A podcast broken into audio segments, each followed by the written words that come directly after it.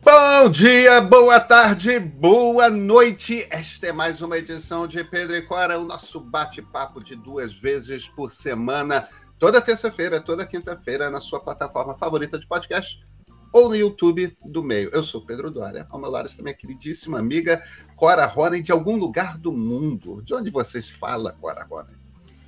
Eu falo de Tel Aviv. De Tel Aviv? Uma cidade sensacional. Então, Cora, esse programa a gente vai falar só sobre a sua experiência israelense. Vamos nessa. Vamos.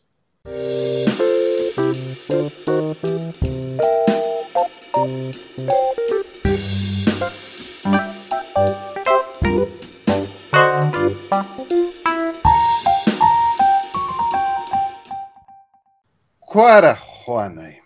Agora você tem que me falar o que, que você está achando de Israel, Cora. Eu estou curioso.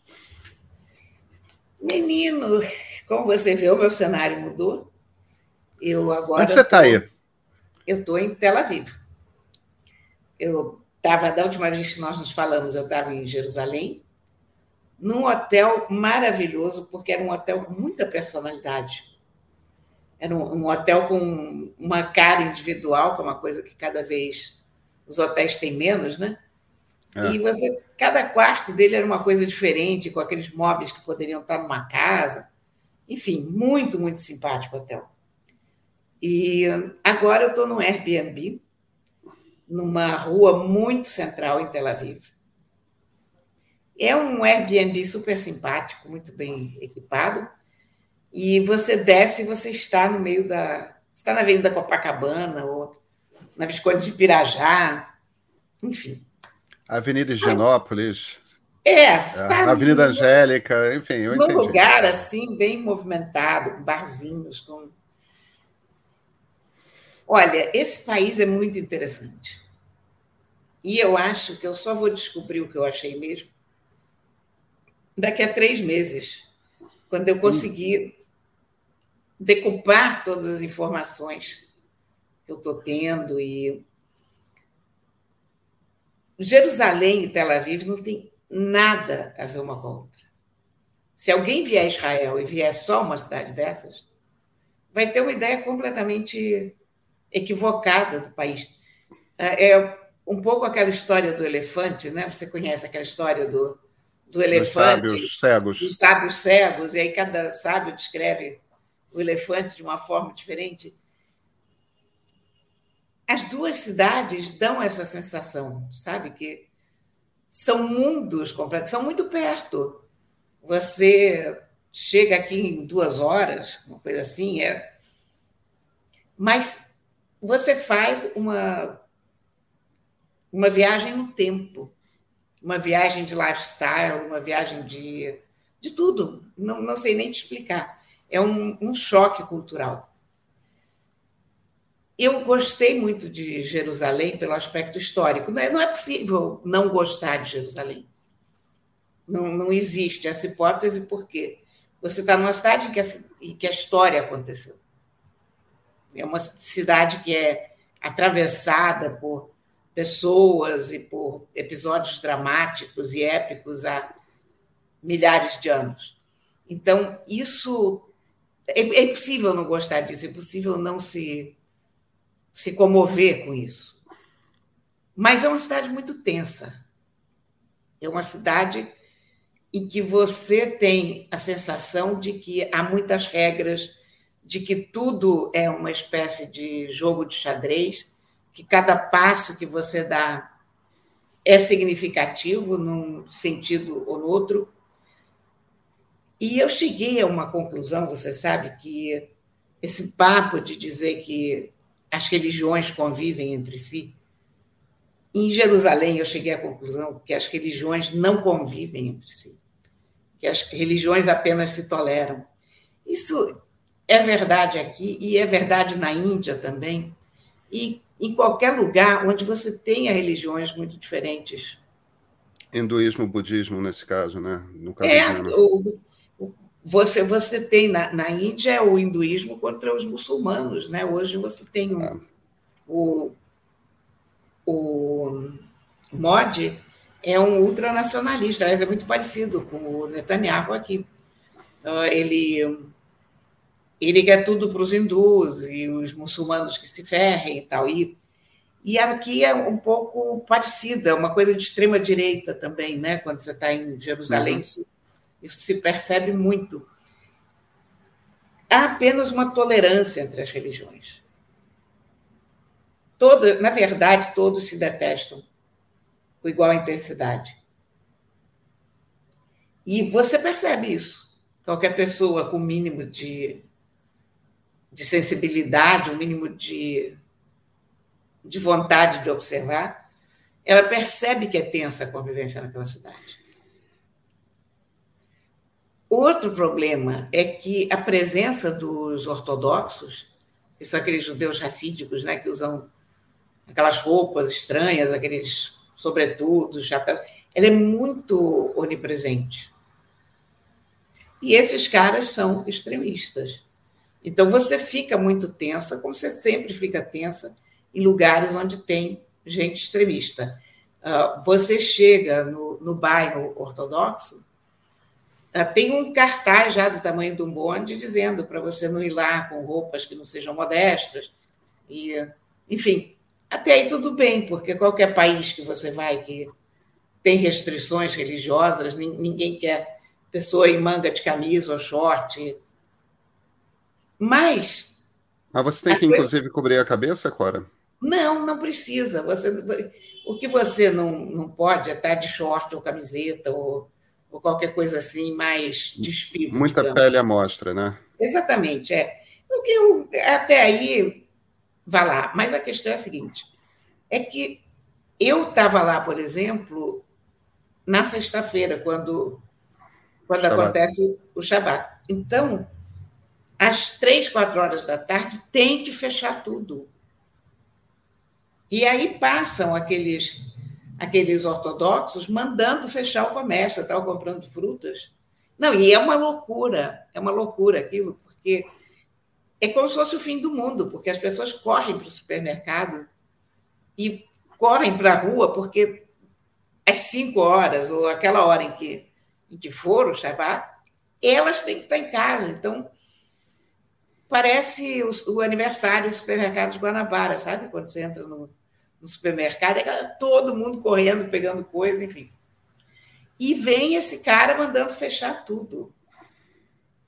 Eu pensei, gente, isso é igual àquela polícia dos costumes no Irã. É muito parecido. E eu cheguei à conclusão que eu não suporto extremistas de nenhuma espécie, sabe? Sendo que os extremistas judeus me aborrecem mais do que os outros, porque dizem respeito, me dizem respeito, né?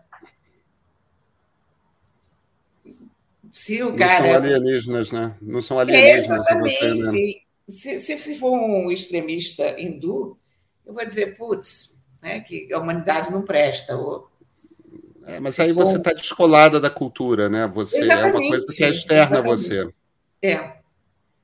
Mas quando eu vejo um extremista judeu, um racídico desses, eu, eu fico eu fico profundamente perturbada.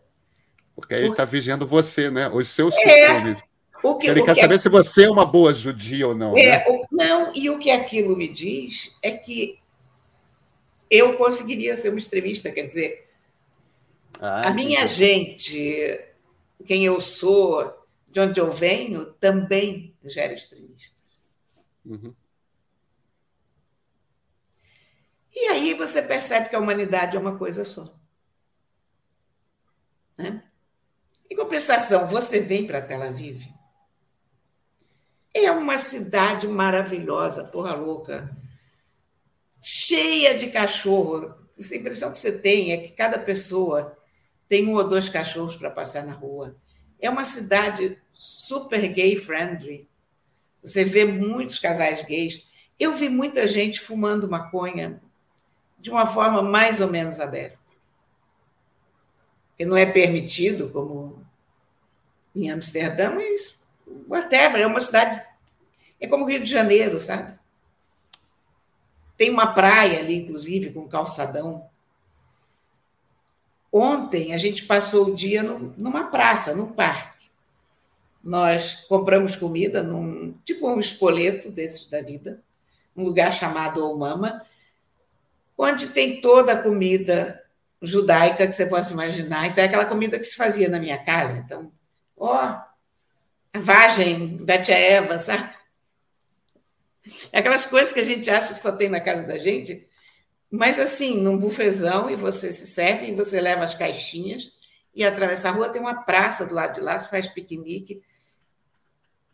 E essa praça extremamente civilizada, com mesas de ping-pong, com academia de ginástica ao ar livre, com quadrinha de basquete para as crianças, com lago, peixe, pássaro, pessoas convivendo. E eu me dei conta como a gente precisaria de alguma coisa assim no Rio. Como a gente perdeu em qualidade de vida na cidade do Rio de Janeiro. Porque ali eu vi certas coisas que eu acabei fotografando. O meu neto foi jogar basquete com os meninos, viu os meninos jogando bola ali. Foi lá se meter, falando meio em inglês, meio em hebraico. Quando eu olhei, ele estava lá com os meninos. Daqui a pouco chega um, um rapaz um pouquinho mais, mais velho que tira o celular do bolso, bota o celular assim numa mesa ali perto e larga aquele celular lá e vai jogar. É uma cena que para qualquer carioca é impensável. Você não vai largar o celular ali na mesinha enquanto você joga basquete. Não, não existe isso, né? E aí você começa a perceber que tem uma, uma bolsa largada aqui, que ninguém tem medo de ser assaltado. É claro, aqui é o lugar mais seguro do mundo, até o momento que deixa de ser. Claro. Mas a violência é diferente. Né? De repente, tem uma explosão, você tem um, um atentado, é uma coisa. Outra coisa é essa insegurança 24 horas que a gente vive no Rio, que a gente não, não tem coragem de tirar o celular do bolso para fazer uma foto. Aqui, sobre esse aspecto, a gente vive muito bem. Lugar extremamente caro, Pedro Dória. Ah, é mesmo? Mas caríssimo. Talvez seja o lugar mais caro que eu, que eu já encontrei, viu? Nossa. É. Tá, os táxis são selvagens. Táxi, você botou o pé no táxi, não há hipótese de você pagar menos do que 40, 50 shekels, isso é uns 75 reais, 80 reais. Muito, muito caro. E para os israelenses também. Todos se queixam muito do. Ah, entendi. Quer dizer, sal... não é como se os salários fossem equivalentes. Não, e... o custo de vida é altíssimo. A tal ponto que a minha irmã, na semana passada, recebeu um, um amigo dela que é músico israelense que mora na Alemanha, porque aqui estava caro demais. Olha, para a pessoa ir para a Alemanha, porque aqui está caro demais, não é exatamente um lugar barato, a Alemanha é tudo em euro, né? Claro. Agora, aqui eu me senti muito, muito bem. A cidade, a cidade tem um comércio. É engraçado, aquele negócio de uma cidade segura e diversificada, você tem um comércio de rua fantástico, fantástico. Que a gente já perdeu no Rio, né? Porque tudo é farmácia. Aqui é uma quantidade de coisas, uma quantidade de restaurantes, de comidas diferentes, de estilos diferentes a variedade da música que você encontra. Você entra num lugar, está tocando uma música árabe maravilhosa. Você sai, está tocando uma música grega. Depois você sai, está to... Isso eu sinto falta também no Brasil, porque a gente tem a gente tem um tipo de música que fica só aquilo. Né? Não tem nenhum. Você não, não há como você chegar no Rio em algum lugar e estar tá tocando uma música árabe ou grega ou, ou russa Aqui é sensacional, aqui parece que você está fazendo um tour do mundo, né? Um tour musical. Agora, é um país complicado, né? Complicado em que sentido? a questão religiosa é presente num grau que a gente não consegue. O, você pega os jornais, eu sou aquele, aquela pessoa que compra isso, né? A gente pensa, quem é que ainda compra isso? Eu, né? Aí você pega o Haaretz, o Jerusalem Post. Que são os dois jornais de língua inglesa, né? São. Cara, eu vou te dizer que talvez 60% do noticiário político e local tem alguma referência religiosa. Mas isso tem a ver com o momento da história também, né? Agora, tem. que está a formação do gabinete Netanyahu, que, com tem. vários partidos tem. ortodoxos, né? Quer dizer, tem um. Eu, eu aliás, eu, eu li um artigo ótimo aqui no Jerusalem Post, eu deixei até ele guardado aqui para ver o nome do jornalista, é o Amos Asrael. E um artigo muito bom sobre a revolta do israelense médio. O israelense médio sendo aquela pessoa como nós somos, que não está não está nem para um lado nem para é uma pessoa do centro é uma pessoa que quer viver em paz. É uma pessoa que quer buscar saídas para uma vida normal. E esses caras estão. O, o que o que esse Amos alega é que eles estão a um ponto de explodir. É um, um grupo que nunca se manifestou de uma forma muito, muito enfática. É verdade, é, é o pessoal que construiu o país é o pessoal que veio para cá para trabalhar, para crescer, para ficar em paz, mas a, a, questão política fica sempre com os extremistas. E agora, com o Netanyahu, com, com esse, esse novo governo, eles estão tensos, porque toda a ideia da fundação de Israel era a de você ter um novo judeu, né? A ideia do Theodor Herzl era fazer um grupos modernos de pessoas contemporâneos, pacíficos. E o teor dessa, desse governo novo é mudar isso. Então, os, os ortodoxos recebem um salário para um Bolsa Família, uma espécie de Bolsa Família, para estudar. Eles não, eles não fazem o serviço militar, que é obrigatório. Eles ficam trancados naquelas yeshivas, né? É, e ficam, ficam estudando e rezando o tempo todo. É. As e, yeshivas, para quem não conhece, são, são as escolas religiosas, é onde você estuda a Torá. É o equivalente às madraças islâmicas, né? Exatamente, exatamente. E, e esse pessoal, que é o pessoal secular, está começando a ficar um pouco irritado de pagar imposto para sustentar pessoas que não estão fazendo nada, teoricamente. Só estão estudando a Bíblia. Mas estão estudando a Bíblia e rezando. Sabe? É complicado. Então a questão política aqui é muito muito explosiva, né? Muito a gente é um tema que você começa a conversar e dá briga, dá discussão, há, há muita, muita opinião, ninguém sabe como resolver a questão da convivência com os palestinos. E ninguém sabe também como resolver essas questões internas de Israel, de como, como lidar, porque esse pessoal agora está forte no, no gabinete. Eles têm, se não me engano, sete sete cadeiras no parlamento, eles exercem poder fundamental, porque o Netanyahu se elegeu graças a eles. Então, na verdade, estão dando as cartas. Eles querem rever o direito de retorno. O direito de retorno é o seguinte: é que qualquer judeu, nascido em qualquer canto do mundo, tem o direito de vir para cá. E pode fazer aliar.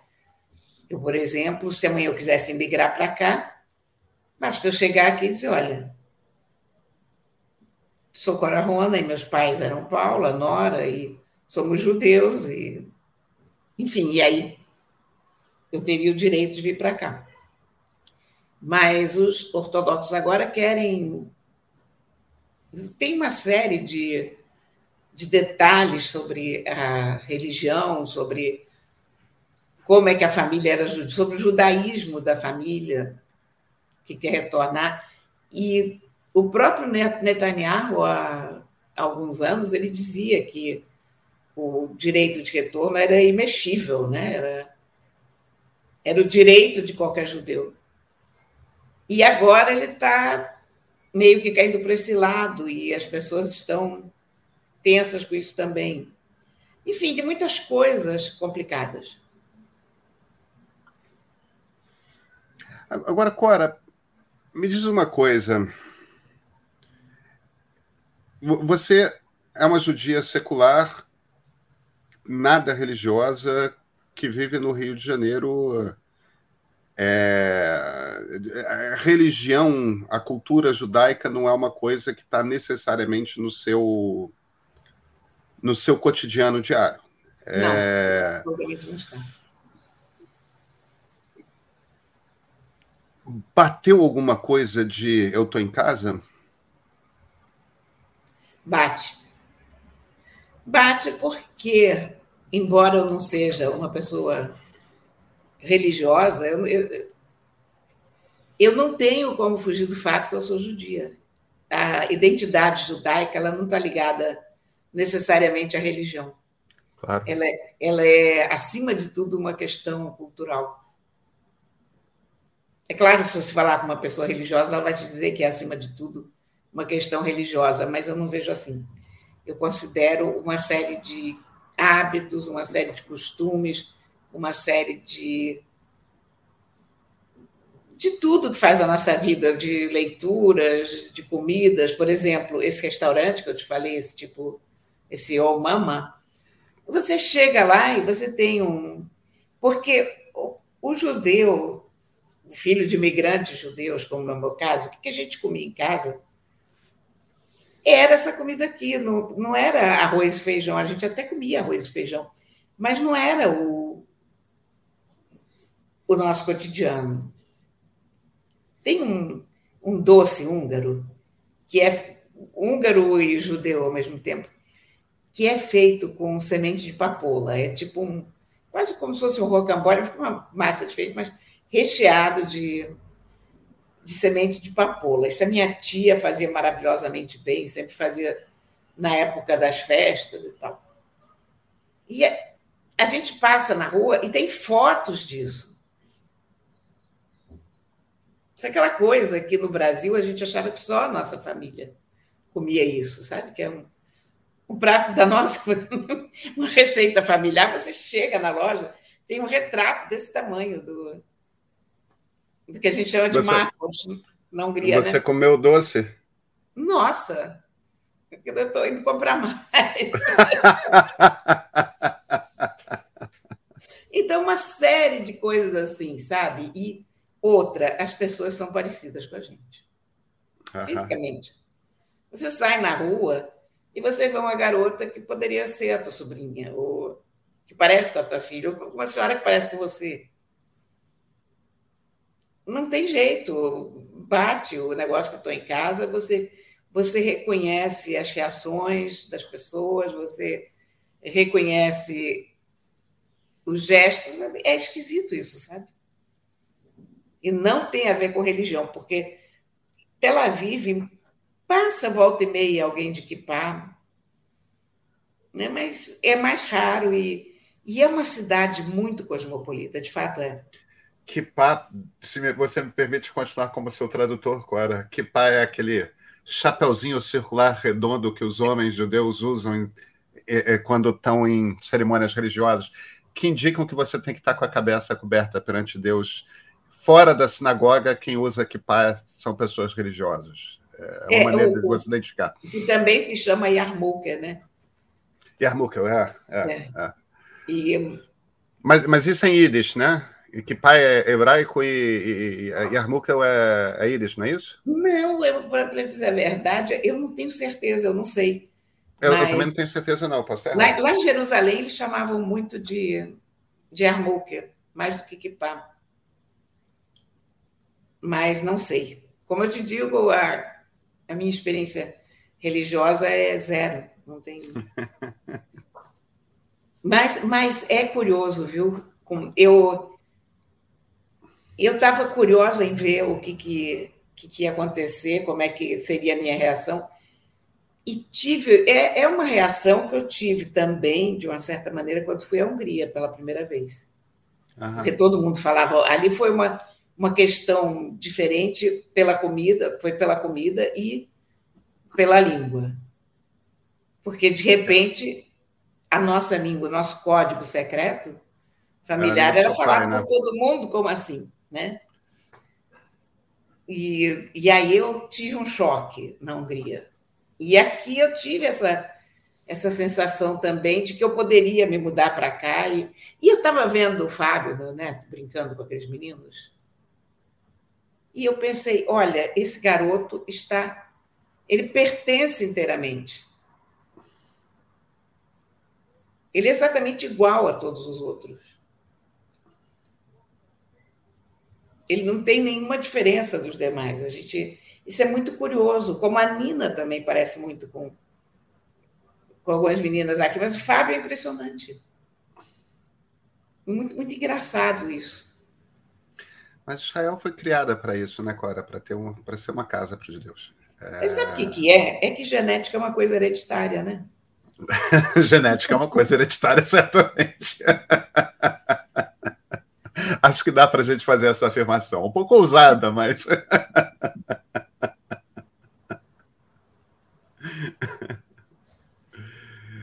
mas sabe, eu, eu, sei, eu sei exatamente do que você está falando. Eu sou vira-lata, né, Cora? É... Meu lado judaico é sefaradita através do meu avô materno, mas eu tenho muitas famílias italianas e, e, e, e muitas famílias portuguesas e, e, e ainda um, um pé tupi é, do, do que eu consegui já mapear. É, meu pai é genealogista amador, então eu conheço os caminhos todos de, de, de todas essas coisas. É, mas minha família é muito brasileira. Tipo, minha avó materna, os pais eram portugueses. Agora, com exceção dela, é tudo brasileiro, brasileiro, brasileiro, brasileiro para cima. E eu, eu, me sinto muito em casa no Brasil. Eu tenho, eu tenho uma sensação de pertencimento muito grande. Agora, meio que não vale, porque eu sou carioca, né? Nasci aqui, sempre vivi aqui. É claro que você tem sensação de pertencimento ao lugar onde você nasce e é criado. Mas quando eu fiz o caminho de Santiago, sem ser religioso, é, e atravessei a Espanha a pé pelo norte, tinha uns momentos ali que eu olhava as pessoas, os velhinhos entrando na igreja, tudo mais, e meu Deus do céu, podia ser minha avó, minha tia-avó, meu tio-avô. É. É, é, é, uma coisa de. Eu estava numa Espanha muito medieval, né? É, é, a Espanha que nunca foi. Aquela Espanha do Norte, a Espanha que nunca foi tocada pelos mouros. Então, uma Espanha muito católica, ainda muito religiosa, tal, aquelas velhinhas com, com véu na cabeça. Mas é ibérica, embora minha família seja, minhas famílias europeias sejam portuguesas e italianas, mas não espanholas, Espanha e Portugal é meio, que a mesma coisa. Tudo, Ibéria é uma coisa só. Tem muitas línguas, mas é meio que uma coisa só. É. E eu tive muito essa sensação de. de eu pertenço um pouco aqui. É, é, é isso aqui tem uma familiaridade que nasce principalmente de você olhar para as pessoas e você se reconhecer geneticamente nelas. que eu acho é. que é um pouco isso que você está falando. Você se reconhece, meu Deus, isso aqui é o. Eu, eu venho disto aqui. É muito. Essa sensação de familiaridade nos rostos que você vê é uma. E, e é uma coisa também. É uma sensação é, muito forte, né? É. Uma coisa de você saber ler aquelas pessoas Quer dizer, quando você vê uma pessoa é. daquelas, mesmo que você não entenda a língua que ela está falando, você sabe o que ela quer dizer. É, eu acho que é isso mesmo, porque aí, voltando para essa coisa genética, a gente está pensando muito no fenótipo, né, no, na aparência física das pessoas, mas tem o gestual, tem. Muitas dessas coisas são genéticas também, né? O, o, o, é. o, movimento de rosto, as expressões, tem uma familiaridade em tudo isso que, é, que passa por comunicação, né? Uma coisa mais primitiva. Eu acho que. Olha, eu acho que tem isso mesmo muito forte. Para não dizer que a gente não falou de tecnologia, sabe o que é curiosíssimo lá em Jerusalém, no, hum. no bairro dos, dos ortodoxos, em Mecharim? Os celulares. Há quanto tempo você não entra numa loja de capa de celular que tem capa de Nokia, capa de telefoninhos desse tamanho? Porque eles, não, eles não usam internet. Ah. É aquela coisa que não. Eles querem manter distância do mundo exterior. Entendi, então, os telefones isso. que eles usam são os telefones. É para telefonar. É, são, são os telefones que a gente usava há sei lá quantos anos atrás. 20 anos atrás. É, anos atrás. telefones muito pequenos. Eles têm capas para aquilo, você encontra aqueles telefones à vontade. E, eu ficava olhando para as pessoas usando aqueles telefones e eu dizia, gente, ainda funcionam, né? Que bonitinho. É incrível isso. Outra coisa, você sabe que no Shabat eles não podem usar nenhuma máquina. Isso. Então, eles não podem usar o interruptor elétrico. Eles não podem pegar o elevador. Mas os elevadores são adaptados, né? Eles ficam parando em tudo quanto é andar de tempos em tempos, é, né? Sei lá. Mas se você passar de carro por ali, eles te apedrejam, viu? pegar em pedra pode, né? Isso não é trabalhar. É, pegar em pedra pode, porque a pedra é uma coisa natural, não é uma máquina. Entendi. A Bia estava passando na rua e um cara pediu socorro a ela. I need your help. E a Bia diz o que quer. A Bia já achando que era uma coisa muito grave. Aí disse: Ah, eu preciso que alguém acenda a luz dentro de casa para mim. A Bia acendeu? Não. Ela achou que era um pouco muito. Muito estranho. É, você quer que eu entre aí? Não. Mas, mas ele, ele vai pedir para uma pessoa no meio da rua para acender a luz. Bizarro, né? Se usassem Alexa. Se usassem Alexa, está resolvido. Exatamente. Até porque a Alexa estaria ligada direto. Você não estaria fazendo nada, você só falou, né? É isso. É isso. Cora, temos livro? Olha, nós temos livro. Eu não tenho o objeto físico livro. Ah, eu não consigo voltar para a capa dele. Você Mas tem o seu tá Kindle aí?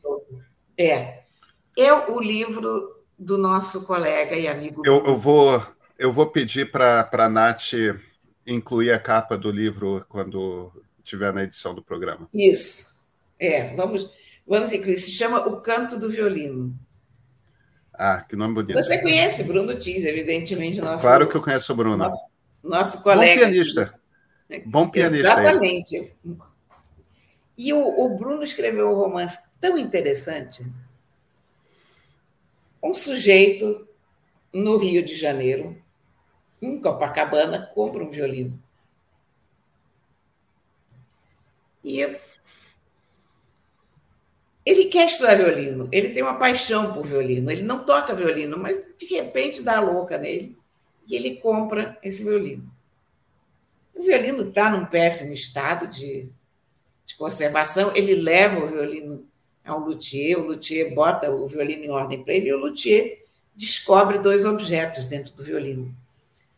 Uma estrela de Davi amarela e um, uma reza daquelas que vem dentro das mezuzás.